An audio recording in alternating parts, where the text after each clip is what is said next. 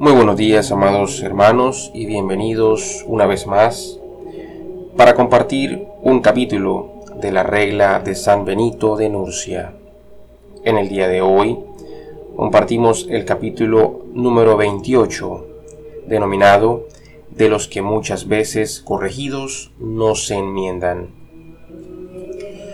Al hermano que, a pesar de ser corregido frecuentemente por una falta y aún excomulgado, no se enmienda, aplíquesele una corrección más severa. Pero si ni aún así se corrige, o tal vez, lo que ojalá no suceda, se llena de soberbia y pretende defender su conducta, el abad obre como un sabio médico. Si ya aplicó los fomentos y los ungüentos de las exhortaciones, los medicamentos de las divinas escrituras, y por último el cauterio de la excomunión, y ve que no puede nada con su industria, aplique también lo que es más eficaz, esto es, su oración y la de todos los hermanos por aquel para que el Señor, que todo lo puede, sane al hermano enfermo. Mas si no sana ni con este medio, use ya entonces el abad del hierro de la amputación, como dice el apóstol. Arranquen al malo de entre ustedes. Primera carta a los Corintios, capítulo 5, versículo 13. Y en otro lugar, el infiel, si se va, que se vaya. Primera carta a los Corintios, capítulo 7, versículo 15. No sea que una oveja enferma contagie todo el rebaño. Amados hermanos, podemos notar que ante una oveja que insiste en continuar con su conducta, se deben aplicar todos los remedios habidos y por haber, siendo el último de estos una intensa jornada de oración de parte de todos los miembros del monasterio, rogando a Dios que esta oveja pueda retornar al rebaño de la manera correcta.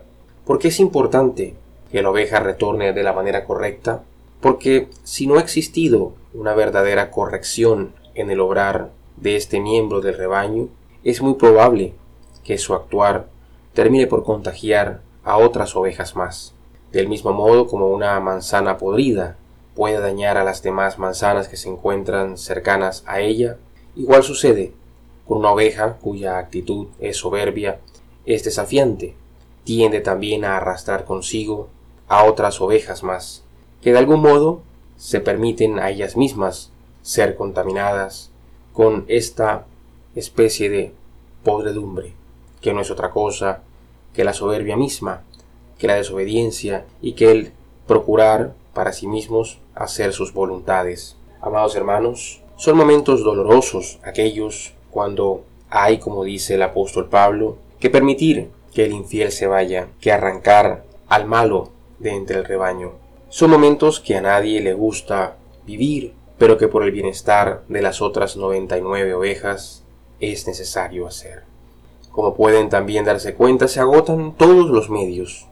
El abad, los miembros, procuran, bajo todas las formas, bajo sus consejos, bajo sus exhortaciones, bajo esa excomunión con el motivo de hacer retornar a la oveja, tratan por todos los medios, con todo el amor, con toda la misericordia, de no perder a esta oveja, pero muchas veces es necesario, por el bien de los demás.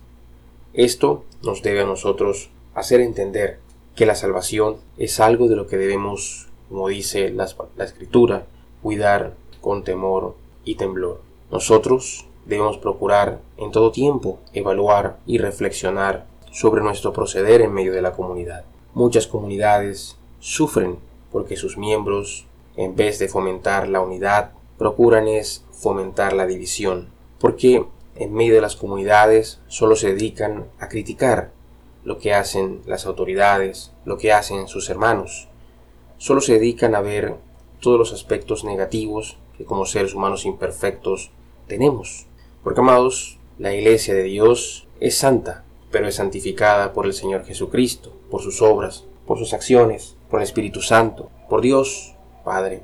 Pero nosotros somos humanos y como humanos impregnamos muchas veces a la Santa Iglesia de esas equivocaciones que nosotros cometemos. Y es precisamente, amados hermanos, esto lo que nos hace poder mostrar la misericordia de Dios, que aun a pesar de nuestros múltiples errores, Cristo nos sigue amando. De este modo, amados hermanos, es imprescindible que nosotros al interior de nuestras congregaciones, al interior de nuestras comunidades, estemos siempre atentos a exhortar a aquella oveja con tendencias soberbias, con tendencias a hacer las cosas a su manera, para que no caiga realmente en una separación completa de parte de la comunidad, para que se mantenga junto al rebaño y ayudarle a comprender muchas veces aquellas cosas que, ya sea por ignorancia, ya sea por la misma soberbia, no entran en su corazón.